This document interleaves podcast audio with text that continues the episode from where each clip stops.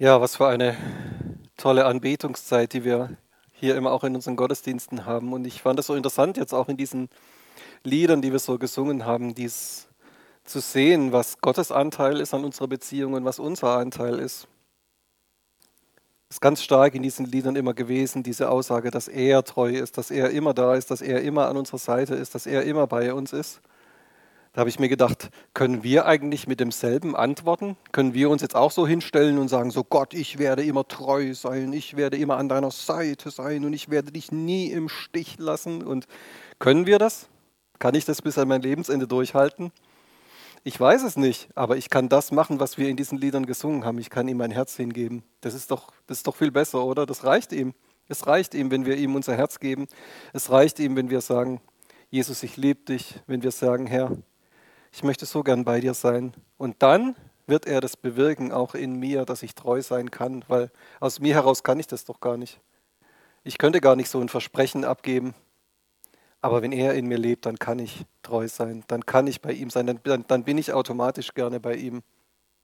Das ist so schön, diese, diese Hingabe auch zu formulieren mit Worten. Und ich möchte dich ermutigen, das auch im, im Alltag immer wieder zu machen, wenn du so mit ihm im Gespräch bist, wenn du dich mit ihm unterhältst, einfach zu sagen, ja, Jesus, gut, dass du da bist, ich habe dich lieb, schön, dass ich bei dir sein kann. Ich gebe dir mein Herz. Mach du was Gutes damit, mach du was Gutes mit, deinem, mit meinem Leben. Und ich bin so gerne bei dir. Und das ist gut, ihm einfach immer wieder diese, diese Hingabe, vielleicht nur in zwei, drei Sätzen, mal so zwischendurch, wenn du, wenn du Zeit hast, auch so auszudrücken. Und ich weiß, er wird sich darüber freuen. Er wird sich darüber freuen. Und wie gesagt, er hat auch diese Voraussetzungen in unserem Leben geschaffen, dass wir, dass wir das können. Darum soll es auch heute in dieser, in dieser Predigt gehen. Aber bevor ich die Predigt beginne, möchte ich euch mal eine Geschichte aus meinem Leben erzählen, die auch zu dieser Predigt hinführt. Und zwar war das so, ich habe im Alter von 19 Jahren Abitur gemacht und zu diesem Zeitpunkt stand es schon seit drei Jahren fest, auch was ich beruflich machen möchte. Ich hatte mich schon mit 16 Jahren dazu entschieden, ich möchte Berufsmusiker werden. Die Geige war schon seit vielen Jahren so eines der zentralen Dinge in meinem Leben gewesen, auch wo ich wusste, so ich, ich kann das auch, ich weiß auch, dass, dass das möglich ist, dass ich das beruflich machen kann. Das hat mein Leben auch erfüllt und ausgefüllt. Und ähm, dann habe ich mit meinen Eltern auch so drüber gesprochen und mit meinen Lehrern. Und dann sind wir gemeinsam auch zu dem Schluss gekommen, es wäre vielleicht ganz gut, wenn ich nach dem Abitur mal noch ein Jahr Pause mache und mich so ein bisschen auf das Musikstudium auch vorbereite. Das kann man ja während der Schulzeit, wenn so Abiturstress ist, hat man da vielleicht nicht so die Zeit auch dazu, sich dann auf diese Aufnahmeprüfungen auch vorzubereiten, die man ja an einer Musikhochschule machen muss, damit man da überhaupt aufgenommen wird. Und dann haben wir das so gemeinsam besprochen. Ich werde noch ein Jahr Pause machen, einfach nach dem Abitur, werde mich auf das Musikstudium vorbereiten, werde auch nochmal Unterricht nehmen bei einem Professor, der mich dann auch wirklich auf diese Aufnahmeprüfungen vorbereitet. Und als ich da so im Gespräch auch mit meinen Eltern war, haben wir darüber gesprochen, so wie ist das jetzt auch finanziell, wäre es vielleicht gut, wenn ich auch nicht so meinen Eltern jetzt ein Jahr lang einfach so auf der Tasche liege, ohne dass ich da was, was dazu beitrage. Und dann haben wir so darüber gesprochen, das wäre ganz gut, wenn ich in dieser Zeit zumindest halbtags einen kleinen Job annehme, wo ich auch ein bisschen Geld verdiene, wo ich mich so ein bisschen an Kost und Logis, was ich bei meinen Eltern zu Hause noch hatte, wo ich mich daran beteiligen kann. Okay, dann haben wir das so beschlossen. Dann hat mein Vater gesagt, pass mal auf, ich frage mal in der Firma, wo ich arbeite, vielleicht gibt es da eine Möglichkeit, dass du da so einen Aushilfsjob halbtags bekommst. Und dann hat er mal gefragt, es war nicht möglich, im Büro zu arbeiten, wo er gearbeitet hat. Da muss man natürlich auch dann die entsprechende Ausbildung haben, wenn man im Büro was, was machen will. Das war jetzt nicht möglich, da zu arbeiten. Aber er hat gesagt, unten in der Produktion, da wo so die, die Produkte hergestellt werden, da gibt es ein Lager, wo immer so die Materialausgabe gemacht wird. Und da kannst du arbeiten. Da gibt es die Möglichkeit. Die brauchen dich auch, die nehmen dich auch gerne für einige Monate und da kannst du halbtags arbeiten. Habe ich gesagt, gut, das ist schön, das gefällt mir auch. Einfach mal so mit ganz normalen Leuten in Anführungszeichen zusammenarbeiten. Ich war ja bis zu diesem Zeitpunkt, außer mit meiner Familie, sage ich mal, sehr viel auch mit künstlerisch und musisch tätigen Leuten zusammen gewesen und, und ich genieße es aber immer einfach so mit, ja, mit Leuten zusammen zu sein, die auch vielleicht handwerklich was machen oder die einfach so in Anführungszeichen ganz normal sind. Das hat mir schon immer auch, auch Spaß gemacht, solche Leute kennenzulernen, ähm, weil das für mich immer eine sehr große Bereicherung auch war. Und dann konnte ich da anfangen, habe dann im, im Lager gearbeitet, da gab es dann ganz viele Schrauben und Befestigungsmaterialien und alle möglichen Sachen. Das war ein riesengroßes Lager, wo alles dann so sortiert war oder zum Teil war es auch nicht sortiert. Dann musste ich das sortieren, das war dann meine Aufgabe. Und ich habe dann so die Materialausgabe gemacht. Da kamen dann Leute mit einem Schein, wo dann drauf stand, ich brauche jetzt 500 Stück von der Schraube und 200 Stück von der Mutter und äh, 50 Stück von dem Befestigungsmaterial. Und dann war es meine Ausgabe, das eben dann zu zählen oder abzuwiegen. Da gibt es auch so eine Waage, dass man da nicht auf 200 zählen muss, sondern wo das die Waage dann wiegt sozusagen. Habe ich dann alles gelernt, wie man das macht und habe dann da die Materialausgabe gemacht. Und da hatte ich einen ganz interessanten Kollegen, der so mir auch das alles gezeigt hat, der mich da angelernt hat in diesem, in diesem Lager. Und der hat eine ganz interessante Marotte, sage ich mal, gehabt. Der ist jeden Morgen zur Arbeit gekommen, ich zeige euch das mal. Der hat in seinem Büro hat er so einen Kalender hängen gehabt. Also das ist jetzt nur ein Kalenderblatt hier vom Mai dieses Jahr, habe ich mal mitgebracht. Aber der hat natürlich so den ganzen, das ganze Jahr über gehabt, also zwölf Monate hatte der praktisch so einen Kalender.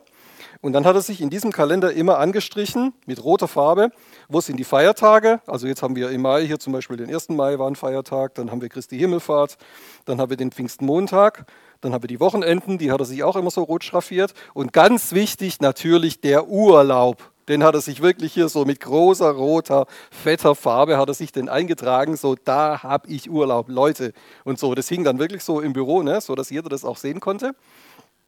Und dann kam der Kollege jeden Morgen zur Arbeit. Der hatte dann hier so mit einer Schnur, hat er dann neben seinem Kalender, hat er hier so einen Kugelschreiber gehabt. Dann kam er jeden Morgen, kam er rein, hat so mit großem Gestus, hat er den Kugelschreiber dann genommen und hat dann den aktuellen Tag, den wir heute haben, den hat er dann so abgestrichen. So, dieser Tag ist weg.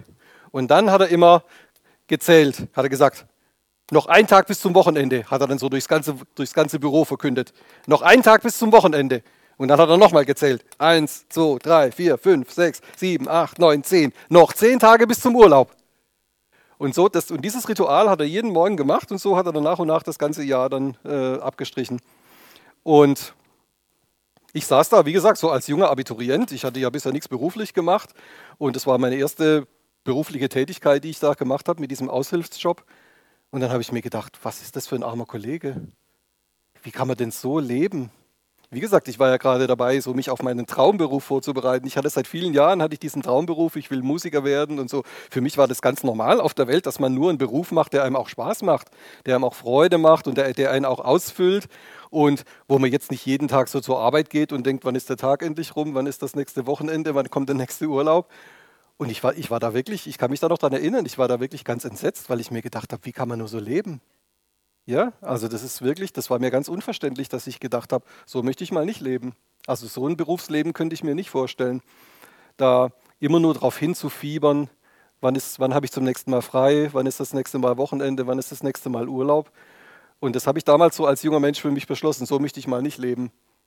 Und ähm, das war aber ganz eindrücklich für mich, wie er, ja, wie, wie, wie, das einfach so anscheinend der einzige Inhalt in seinem Leben war, dass er immer so auf den nächsten freien Tag hingefiebert hat.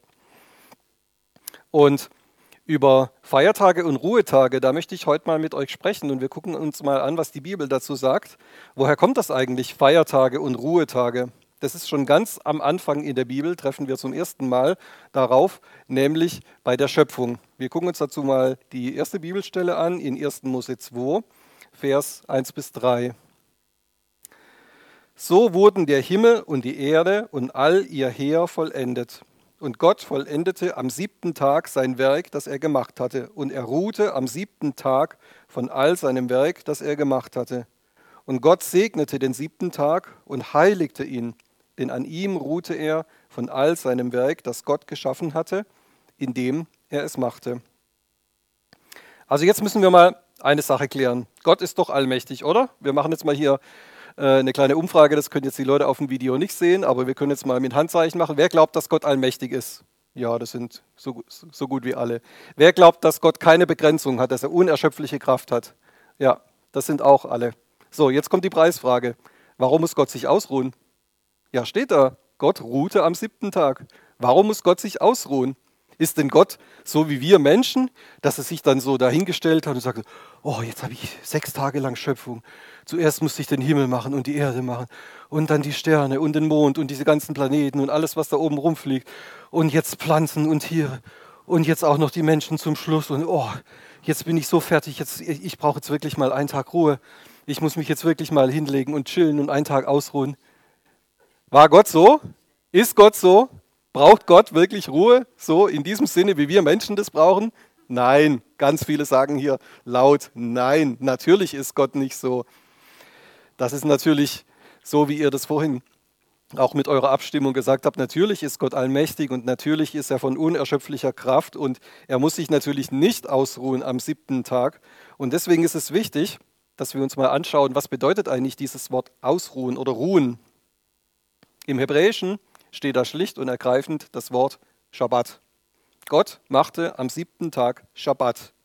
Das steht hier in diesem Text. Und das heißt übersetzt, das muss man natürlich auch übersetzen, dieses hebräische Wort Shabbat, das heißt, er hörte auf, etwas zu tun. Also er hat an diesem Tag nicht mehr das gemacht, was er sechs Tage davor gemacht hat. Und es heißt, er feierte. Das sind zwei Bedeutungen. Genau, er hörte auf, etwas zu tun und er feierte.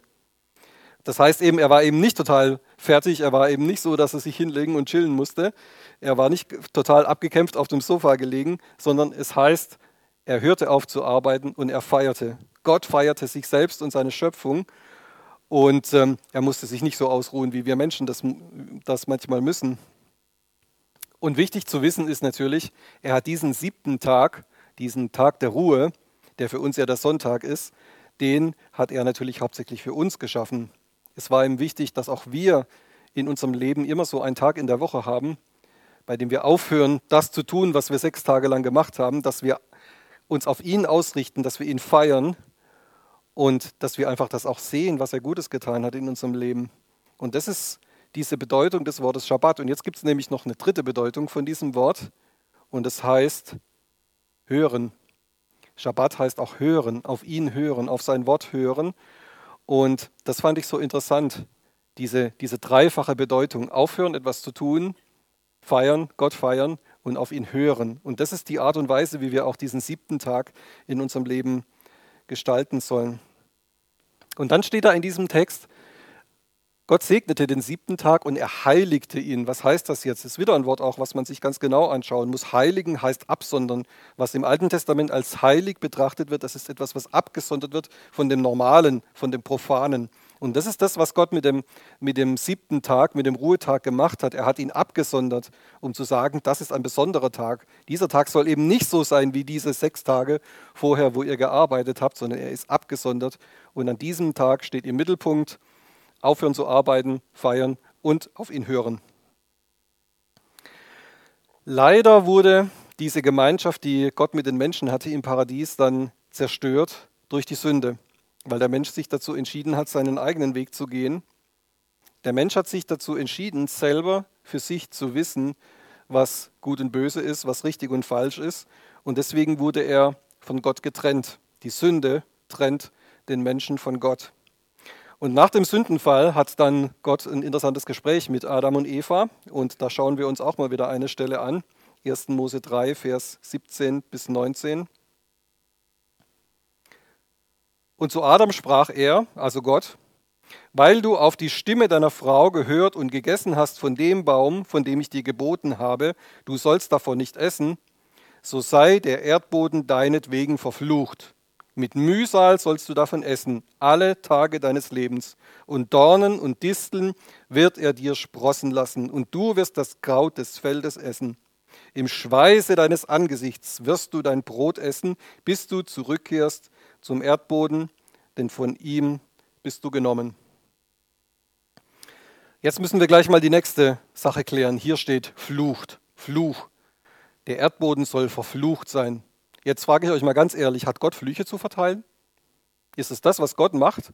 Hat Gott Flüche für uns, die er so sagt, so, ich habe jetzt einen Fluch für dich und so, du musst jetzt so leben, wie es in diesem Fluch heißt?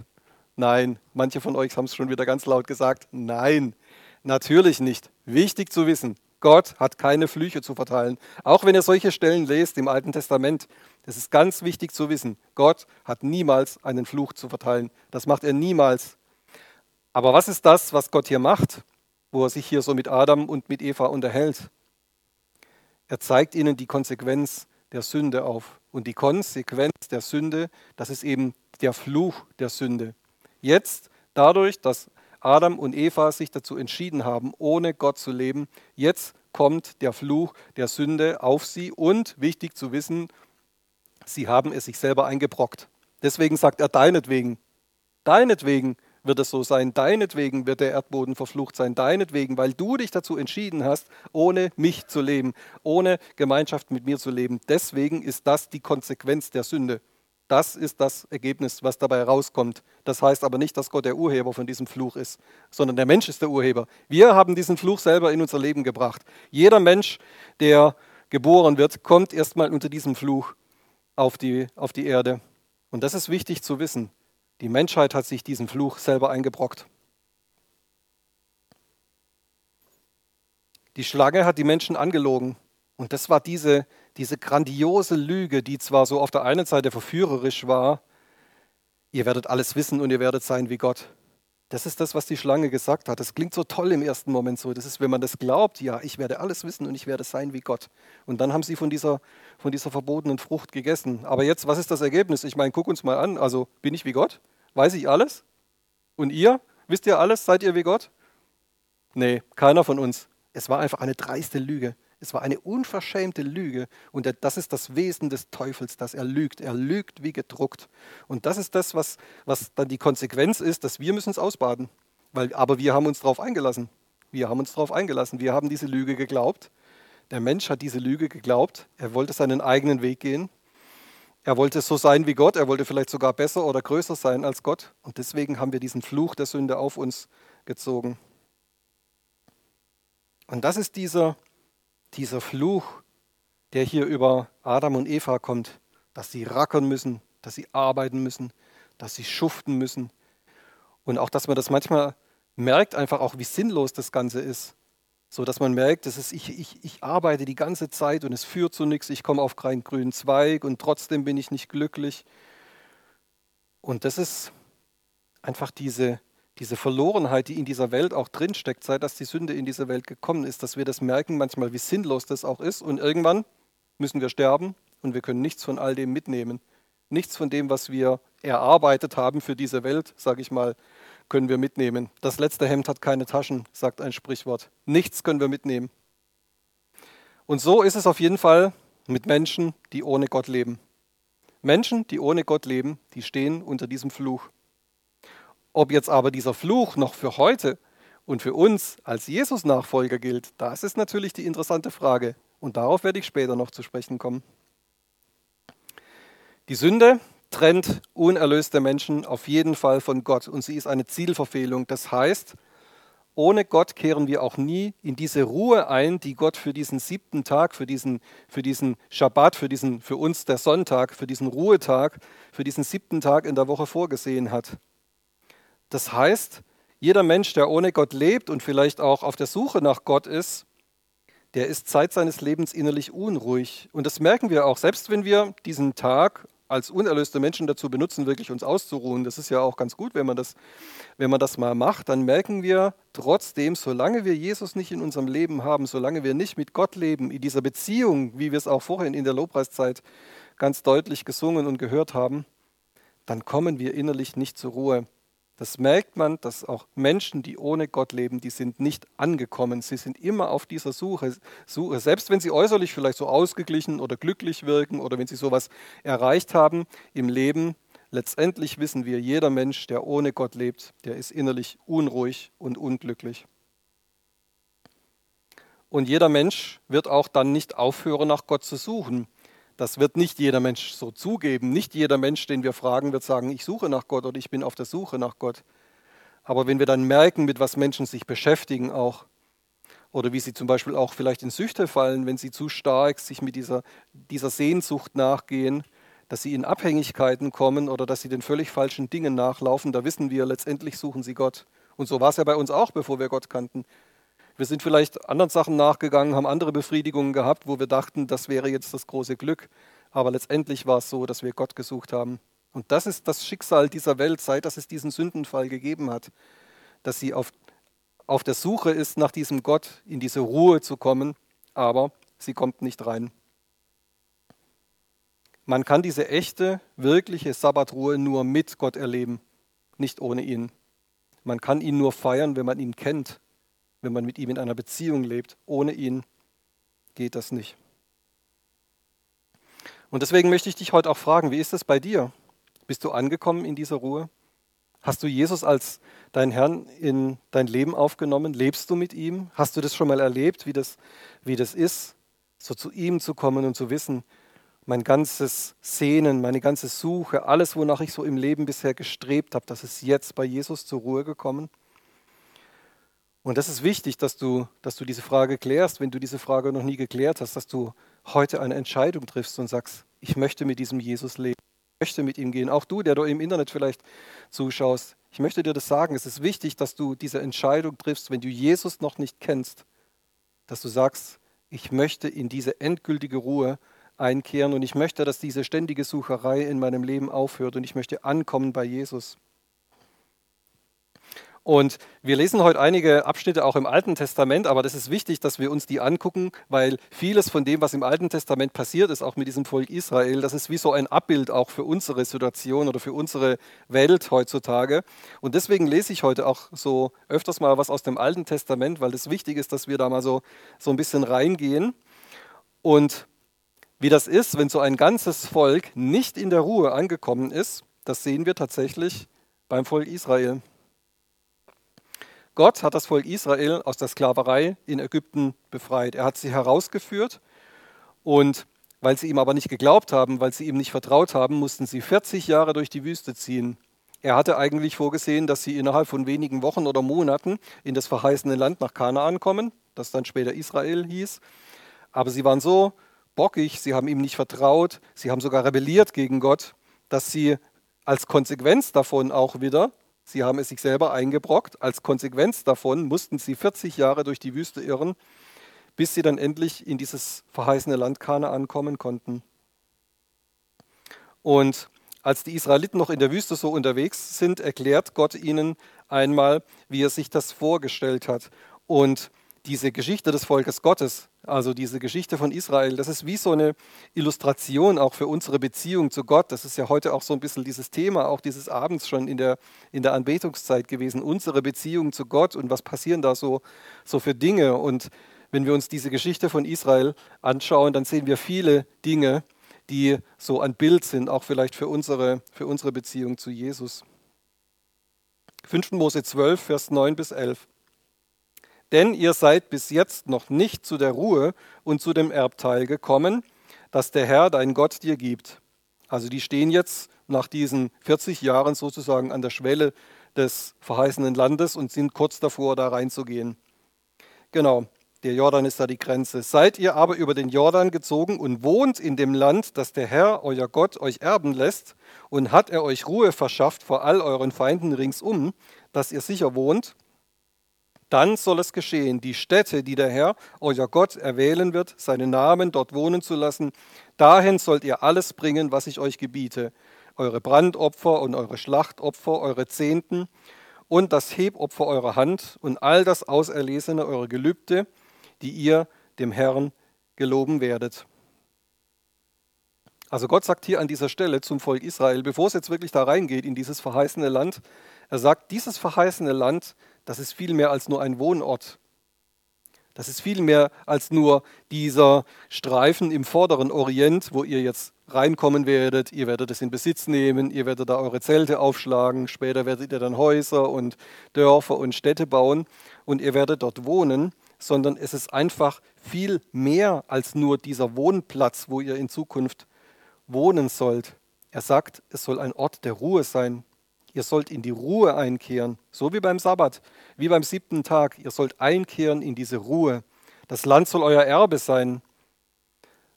Und er sagt, in diesem Land wird es irgendwann mal einen besonderen Platz geben, wo ihr mich anbeten werdet. Zuerst war das in den ersten Jahrhunderten war das noch diese mobile Stiftshütte, die sie auch in der Wüste schon dabei hatten. Später hat König Salomo dann den Tempel in Jerusalem gebaut. Und davon spricht er hier.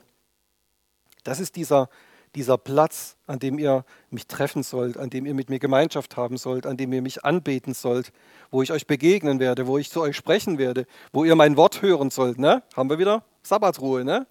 Aufhören zu arbeiten, Gemeinschaft mit Gott Gott feiern und auf sein Wort hören. Und er sagt jetzt zu diesem Volk, ich werde einen Platz für euch sogar machen, wo das ganz besonders möglich ist. Und leider muss man dann sagen, wenn wir die restliche Geschichte auch des Volkes Israel angucken, das hat nicht so richtig geklappt. Es hat nicht so richtig funktioniert. Das Volk Israel war ganz oft rebellisch. Es hat Gott nicht vertraut. Es hat sich gegen ihn aufgelehnt. Und es hat nicht die Beziehung mit ihm gepflegt. Und deswegen habe ich das gesagt, dieses, diese ganze Geschichte des Volkes Israel, das ist wie so ein Abbild auch für uns manchmal. Weil viele Menschen oder wir, wir selber manchmal vielleicht auch, wir wollen dann unsere Ruhe haben, wir wollen keine Gemeinschaft mit Gott haben oder wir lehnen uns auf gegen ihn. Gott, was hast du denn da schon wieder gemacht? Was hast du denn jetzt schon wieder veranstaltet in meinem Leben? Und dann, dann ist diese Gemeinschaft gestört. Und dann kommen wir nicht, dann kommen wir nicht in diese Ruhe und in diese Zufriedenheit und in diese Gemeinschaft mit Gott. Es gibt einen Psalmbeter, der später mal auf diese Zeit zurückschaut, wie das damals war mit dieser Wüstenwanderungsgeneration. Wir finden die Stelle in Psalm 95. Psalm 95, Vers 7 bis 11. Da schreibt der Psalmbeter, denn er ist unser Gott und wir sind das Volk seiner Weide und die Herde seiner Hand. Heute, wenn ihr seine Stimme hört, verhärtet euer Herz nicht, wie zu Meriba, wie am Tag von Massa in der Wüste, wo eure Väter mich auf die Probe stellten, mich prüften, obwohl sie mein Werk gesehen hatten. 40 Jahre empfand ich Ekel vor diesem Geschlecht, also vor dieser Wüstenwanderungsgeneration, und ich sprach, ein Volk irrenden Herzens sind sie, und sie haben meine Wege nicht erkannt. Darum schwor ich in meinem Zorn, sie sollen nicht in meine Ruhe eingehen. Oh, das, ich finde das krass. Das ist wirklich eine krasse Bibelstelle, wo Gott ganz speziell von dieser Generation der Wüstenwanderung spricht, von den Israeliten, die 40 Jahre in der Wüste umhergeirrt sind und wie sie sich gegen ihn aufgelehnt haben, wie sie ihm nicht vertraut haben, wie sie sich ja wirklich rebellisch gegenüber ihm benommen haben. Und zwei Personen kam niemand von dieser ganzen Generation in dieses verheißene Land. Josua und Kaleb, das waren die einzigen. Nicht mal Mose und Aaron, die zwei ursprünglichen Führer des Volkes Gottes, konnten rein. Nur zwei Personen von einer ganzen Generation durften das neue Land sehen. Und deswegen sage ich immer, das ist, das ist wie so ein Abbild auch für unsere, für unsere Zeit. Und im Prinzip war es mit der Wüstenwanderungsgeneration von Israel so, wie ich auch über Menschen heutzutage gesprochen habe, die einfach ohne Gott leben und die ihre eigenen Entscheidungen treffen oder die sich gegen Gott auflehnen und die immer auf der Suche sind, die nie so zum Ziel kommen und die kommen nie in diese Ruhe rein. Die kommen nie in diese Ruhe, die Gott für sie vorgesehen hat. Wie ist das jetzt mit uns? Jetzt sprechen wir mal über uns. Wir, die wir Jesus nachfolgen. Wir, die wir Jesus in unser Leben aufgenommen haben.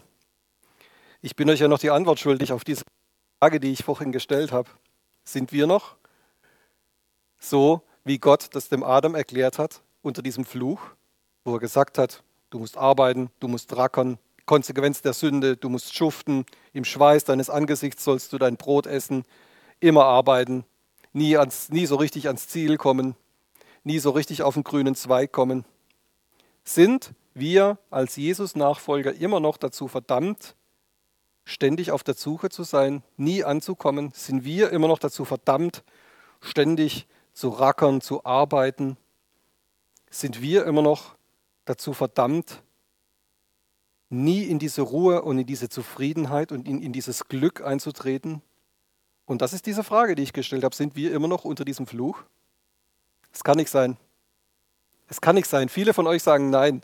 Es kann nicht sein. Weil guck mal, was im Neuen Testament steht. Als Jesus für uns gestorben ist am Kreuz, da hat er jeden Fluch auf sich genommen. Und es geht sogar noch eine Stufe weiter. Da steht noch mehr. Im Neuen Testament steht, Jesus wurde zum Fluch für uns.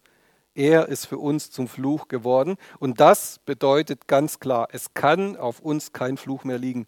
Dieser Fluch, den damals die Menschen selber auf sich gezogen haben, dadurch, dass sie ohne Gott leben wollten, zu rackern, zu arbeiten, zu schuften, nie auf einen grünen Zweig zu kommen, dieser Fluch gilt für uns heute nicht mehr. Und das ist so wichtig zu wissen, dass wir als Jesus-Nachfolger nicht mehr unter diesem Fluch stehen.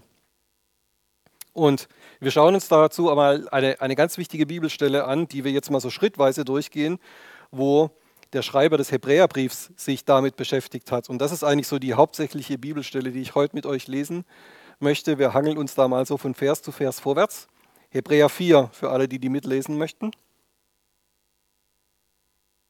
Hebräer 4, Vers 1 bis 11. Lasst uns nun dafür sorgen, dass nicht etwa, da die Verheißung, in seine Ruhe einzugehen, noch aussteht, jemand von euch als zurückgeblieben erscheint, das kann man auch übersetzen, dass von euch jemand meint, sie versäumt zu haben. Also hier spricht der Autor vom Hebräerbrief ganz klar davon, dass alle, die Jesus nicht haben, für die steht diese Ruhe Gottes noch aus. Also wer Jesus nicht in seinem Leben hat, der ist nicht in diese Ruhe eingekehrt. Und das gilt, man muss es auch sagen, für die Juden. Für alle Juden, die Jesus nicht haben, gilt das auch. Juden, die Jesus nicht in ihr Leben aufgenommen haben, für die steht diese endgültige Ruhe noch aus. Und dann sagt er aber was Interessantes, was wirklich direkt an uns gerichtet ist. Wir sollen dafür sorgen, dass alle, die Jesus in ihr Leben aufgenommen haben, dass sie das wissen und verstehen und nie wieder loslassen. Du bist in diesem Moment, wo du Jesus in dein Leben aufgenommen hast, bist du in diese Ruhe eingegangen. Punkt.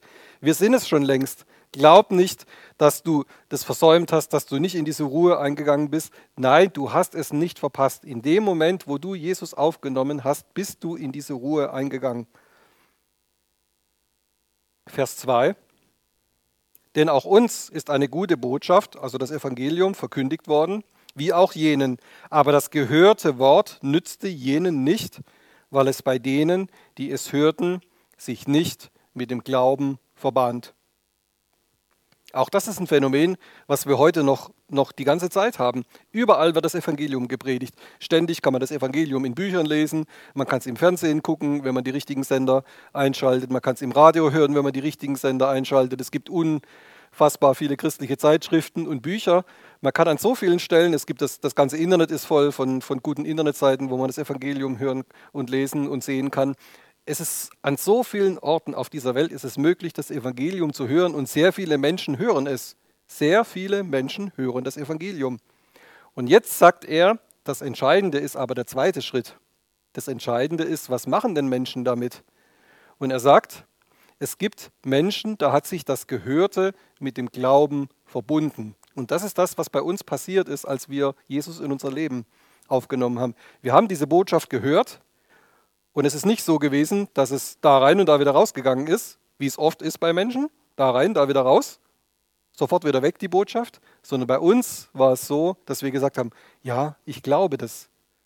Gott selber hat diesen Glauben in uns bewirkt. Wir selber können Glauben gar nicht produzieren. Gott hat diesen Glauben in uns bewirkt, dass wir sagen konnten, ja, ich nehme das an für mich. Ich betrachte das als meinen neuen Lebenssinn. Jesus ist der neue Lebensinhalt in meinem Leben und deswegen hat sich bei uns dieses gehörte Wort mit dem Glauben verbunden. Davon spricht er hier. Deswegen sind wir in diese Ruhe eingekehrt und deswegen sind alle, die Jesus nicht angenommen haben, nicht in diese Ruhe eingekehrt. Und das sagt er hier ganz deutlich. Vers 3. Wir gehen nämlich in die Ruhe ein als die, die geglaubt haben, wie er gesagt hat, so schwor ich in meinem Zorn, sie sollen nimmermehr in meine Ruhe eingehen, obwohl die Werke von Grundlegung der Welt an geschaffen oder geworden waren. Also jetzt zitiert er diese Stelle aus dem Alten Testament, die wir vorhin gelesen haben und die ja ganz stark von dieser rebellischen Wüstenwanderungsgeneration von Israel spricht. Und er sagt, diese Wüstenwanderungsgeneration ist nicht in die Ruhe eingegangen. Aber ihr, die ihr Jesus habt, ihr seid es. Und das hat Gott schon seit der Schöpfung, seit dieser Zeit damals, wo er den siebten Tag als Ruhetag festgelegt hat, da hat er das geplant und festgelegt. Und deswegen ist dieses die, dieser siebte Tag der Woche auch so ein wichtiges Bild auf diese endgültige Ruhe, in die wir bei Gott einkehren mit Jesus. Deswegen hat er das auch eingesetzt, um praktisch wie, uns wie so eine Vorschau zu geben. Das ist das, wie es mit Jesus mal sein wird, endgültig anzukommen, endgültig in dieser Ruhe zu sein. Vers 4. Denn er hat irgendwo von dem siebten Tag so gesprochen und Gott ruhte am siebten Tag von allen seinen Werken. Und an dieser Stelle wiederum, sie sollen nimmermehr in meine Ruhe eingehen. Weil es nun dabei bleibt, dass einige in sie eingehen und die, denen zuerst die gute Botschaft, also das Evangelium, verkündigt worden ist, des Ungehorsams wegen nicht hineingegangen sind, bestimmt er wieder einen Tag, ein Heute und sagt durch David nach so langer Zeit, wie vorhin gesagt worden ist, heute, wenn ihr seine Stimme hört, verhärtet eure Herzen nicht.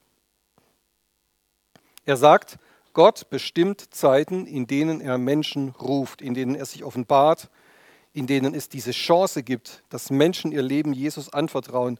Und er sagt, heute ist so ein Tag. Heute ist so ein Tag, wo du dein Leben Jesus geben kannst, wo du umkehren kannst von deinem Lebensstil, wie du bisher gelebt hast, von deinem falschen Lebensweg. Und heute ist dieser Tag, wo dein dauerndes Suchen, wie du ständig jahrelang vielleicht auf der Suche warst, wo dieses Suchen zu einem Ziel kommen kann und wo du aufhören kannst zu suchen, wo du aufhören kannst zu arbeiten, wo du aufhören kannst, dich zu bemühen, weil du sagst, ich habe Jesus gefunden und damit habe ich das Ziel erreicht und ich bin zur Ruhe gekommen. Heute ist so ein Tag. Und deswegen höre darauf. Ich möchte dir wirklich Mut machen, höre darauf und reagiere darauf und verschließ dein Herz nicht, wenn er dich ruft. Er schildert das ganz klar. Einige Menschen, die diese frohe Botschaft mit als erste gehört haben, auch damals, als Jesus mit seinen Jüngern unterwegs war, die wollten es nicht annehmen. Sie waren ungehorsam und darum sind sie auch nicht in seine Ruhe eingegangen. Jetzt wieder ein Rückblick auf die Wüstenwanderungsgeneration, Vers 8. Denn wenn Josua sie in die Ruhe gebracht hätte, würde er danach nicht von einem anderen Tag geredet haben. Also bleibt noch eine Sabbatruhe dem Volk Gottes übrig. Das finde ich jetzt krass. Also damals mit Josua hat das Volk Israel wirklich diese Schwelle, den Jordan als Grenzfluss, überschritten und ist in dieses neue Land reingekommen. Wir haben ja gesagt, Gott hat es so geplant. Er hat dieses, dieses, dieses Land, Israel, hat er als Ruheort geplant. Sie sollten dort ankommen, sie sollten Frieden haben, sie sollten mit ihm in Gemeinschaft leben, sie sollten ihn feiern, sie sollten auf sein Wort hören. Und er sagt, letztendlich ist das nie passiert, dass sie in diese innere Ruhe gekommen sind. Selbst damals, wo sie diesen Schritt gemacht haben und in dieses neue Land gekommen sind, sie sind nicht wirklich bei Gott angekommen. Und das ist so wichtig, auch für uns heute, dass wir bei Gott ankommen. Nicht, dass wir in irgendwas Religiöses, in irgendein religiöses System reinkommen, sondern dass wir bei Gott ankommen. Und deswegen sagt er, diese Sabbatruhe, diese Ruhe, diese endgültige innerliche Ruhe für das Volk Gottes, für die Israeliten, die steht noch aus. In dem Moment, wo sie Jesus nicht angenommen haben, steht bis heute diese endgültige Ruhe noch aus. Das finde ich ein krasses Wort. Vers 10. Denn wer in seine Ruhe eingegangen ist, der ist auch zur Ruhe gelangt von seinen Werken, wie Gott von seinen eigenen. Jetzt bekommen wir die Antwort auf diese Frage, die ich am Anfang gestellt habe. Wenn wir Jesus angenommen haben und in seine Ruhe eingekehrt sind, dann sind wir erlöst von diesem Fluch der Sünde. Dann sind wir erlöst von der Sünde, die seit jedem, die seit dem Sündenfall auf jedem Menschen liegt, so wie Gott es Adam damals erklärt hat, dass wir rackern und arbeiten müssen, dass wir schuften müssen, ohne auf den grünen Zweig zu kommen, dass wir das ziemlich sinnlos finden manchmal und dass es einfach anstrengend ist, so zu leben. Davon sind wir jetzt schon hier auf dieser Erde erlöst, wenn wir Jesus aufgenommen haben. Wir sind in die Ruhe Gottes eingegangen. Vers 11. Lasst uns nun eifrig sein, in jene Ruhe einzugehen, damit nicht jemand nach demselben Beispiel des Ungehorsams fällt. Gott ruft uns, Gott ruft dich. Verpass nicht die Möglichkeit, Jesus aufzunehmen und damit in seine Ruhe einzugehen. Wenn du ungehorsam bist und nicht auf diese Einladung Gottes hörst, wirst du diese Ruhe verpassen. Und damit schadest du dir selbst am meisten. Man könnte jetzt sagen, alle Menschen, die Jesus aufgenommen haben und die in seine Ruhe eingekehrt sind, die haben jeden Tag Feiertag die haben jeden Tag Ruhetag. Also eigentlich könnte ich jetzt dann, wenn ich Jesus habe, könnte ich jetzt diesen Kalender nehmen. Ja, ich, könnte, ich habe jetzt keinen roten Stift da, aber ich könnte jetzt den roten Stift nehmen. Geistlich betrachtet, ne? Könnte ich jetzt jeden Tag, könnte ich rot machen und könnte sagen, wenn ich mit Gott in diese Ruhe eingekehrt bin, ich habe jeden Tag Feiertag. Ich habe jeden Tag die Möglichkeit, mit ihm Gemeinschaft zu haben. Ich habe jeden Tag die Möglichkeit, auf sein Wort zu hören. Ich habe jeden Tag die Möglichkeit, ihn zu feiern. Also kann ich hier fröhlich jeden Tag rot anmalen. Jetzt sagst du, ja, Moment mal, Moment mal. Natürlich müssen wir ja auch für unseren Lebensunterhalt arbeiten. Also wir sollen uns jetzt ja nicht auf die faule Haut legen. Wir sollen jetzt ja nicht auch anderen Leuten finanziell auf der Tasche liegen. Wir sollen jetzt auch nicht dem Staat auf der Tasche liegen. Also wir sollen ja nicht faulenzen. Ne? Wir sollen ja auch fleißig sein und für unseren Lebensunterhalt arbeiten. Aber jetzt kommt der Unterschied. Der Unterschied ist der, dass deine Arbeit nicht mehr dein Lebensinhalt ist. Deine Arbeit ist nicht mehr das, was dir Sinn gibt das, was dich ausfüllt, das, was, worum deine Gedanken die ganze Zeit kreisen, das, womit du dich die ganze Zeit beschäftigst, wo du dir solch, solche Sorgen machst. Wie kriege ich das hin? Wie schaffe ich das nur? Und allem dem Menschen auch so nachstreben, so ich habe schon ein Haus, aber ich muss so viel sparen und arbeiten, dass ich mir noch ein zweites Haus leisten kann. Und äh, ein Auto reicht mir nicht, ich brauche noch mindestens ein zweites und ein drittes Auto und noch ein Oldtimer fürs, fürs Wochenende oder sowas.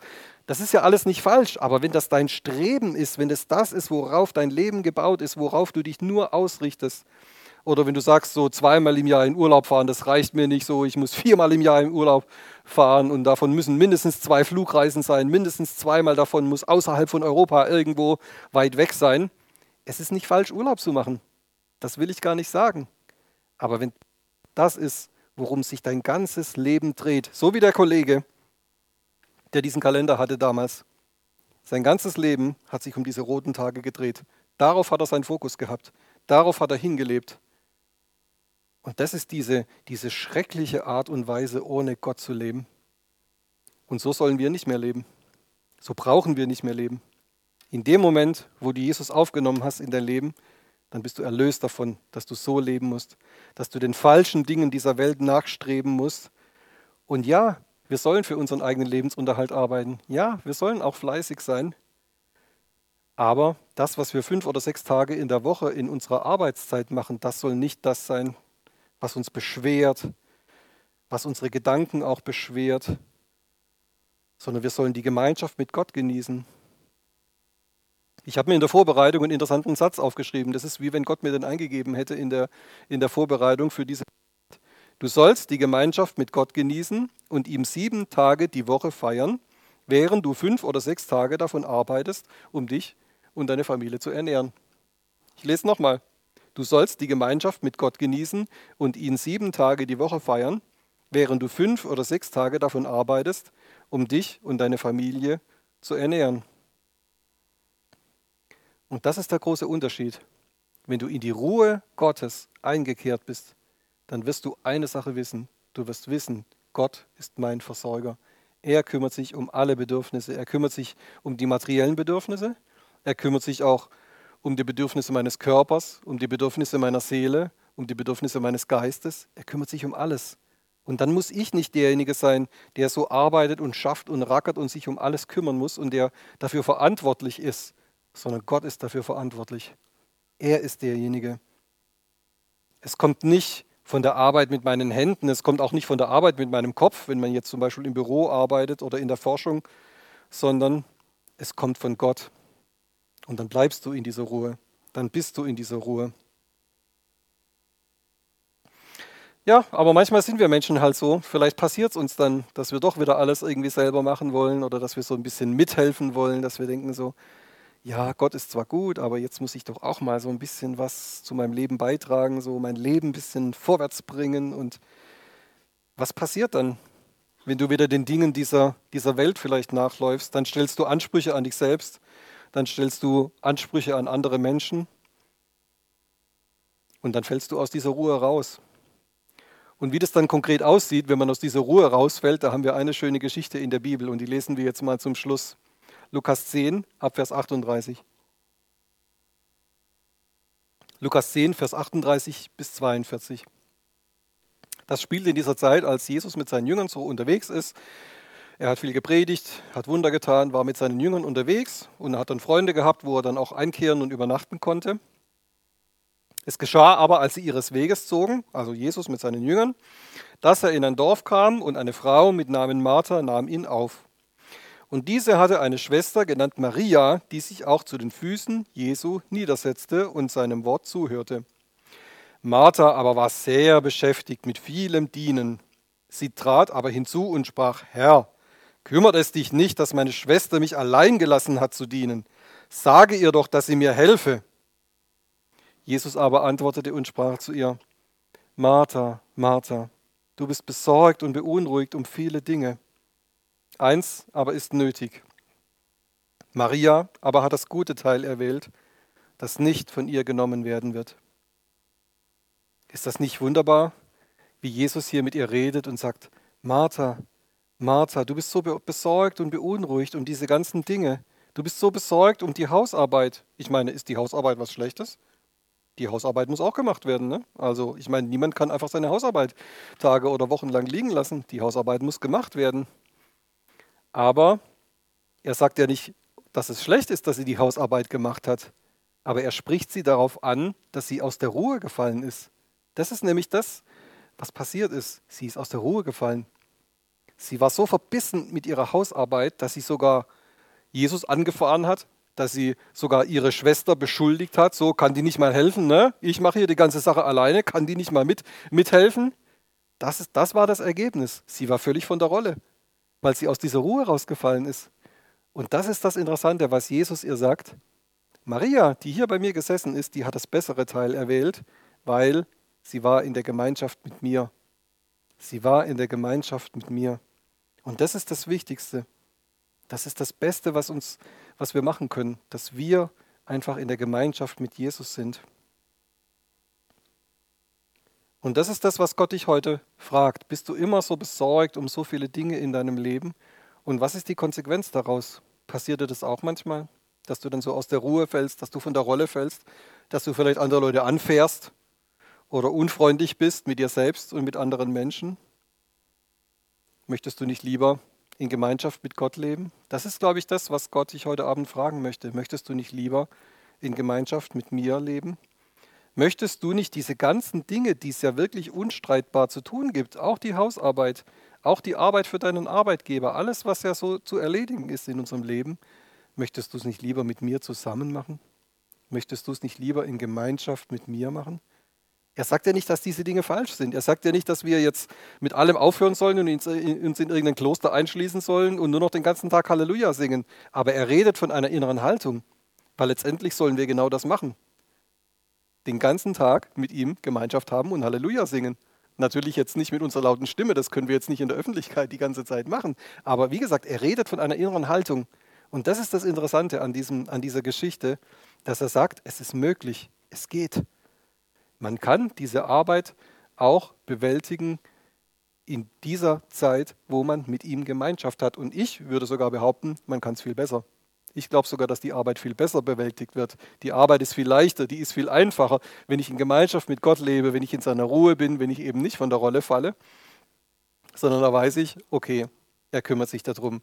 Er gibt mir die Kraft, er gibt mir die Fähigkeit, er hilft mir dabei, alles zu bewältigen. Ich muss niemand anbellen, ich muss niemand anbrüllen. Ich darf einfach ruhig sein, weil ich weiß, er kümmert sich darum. Das ist so gut. Und dann bleibst du in dieser Ruhe, weil du weißt, Gott ist mein Versorger. Er sagt, gib alles an mich ab. Ich kümmere mich darum. Bleib einfach in dieser Gemeinschaft mit mir und in dieser Ruhe. Und ich kümmere mich um alles. Amen. Das ist so gut. Das ist wichtig, dass wir darin leben. Und wie gesagt, auch wenn du im Internet das heute zum ersten Mal gehört hast, dann möchte ich dich dazu ermutigen, nimm Jesus in dein Leben auf. Du kannst ihm das einfach sagen mit deinen Worten. Ich möchte mit dir leben. Ich möchte ab sofort zur Ruhe kommen. Ich weiß, ich habe das jetzt kapiert, dass du der Zielpunkt dieser Suche bist. Und ich möchte dich in mein Leben aufnehmen und ich möchte ab jetzt mit dir leben. Ich möchte Gemeinschaft mit dir haben und ich möchte auch nie wieder aus dieser Ruhe rausfallen. Und ich möchte, dass du dich um die Dinge in meinem Leben kümmerst. Ich möchte, dass du mir meine Schuld vergibst. Du hast Jesus dafür ans Kreuz geschickt und er hat die Schuld bezahlt, damit das möglich ist, dass ich frei leben kann, dass ich nicht mehr so beschwert sein muss. Und dann bin ich auch frei von diesem, von diesem Fluch der Sünde, unter dem alle Menschen immer noch sind, die ohne Gott sind. Dass sie rackern und arbeiten müssen und einfach keinen Sinn auch darin erkennen.